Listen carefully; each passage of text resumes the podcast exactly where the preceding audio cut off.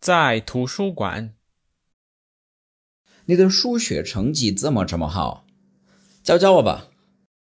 好啊，我们可以每天一起学习一两个小时。谢谢，你想我教你什么？教我历史吧，你历史学的比我好。历史比数学容易多了。你看看这本漫画吧。只看漫画有用吗？我就是看了这本漫画以后，才开始对历史感兴趣的。我明年高二一定会选择文科。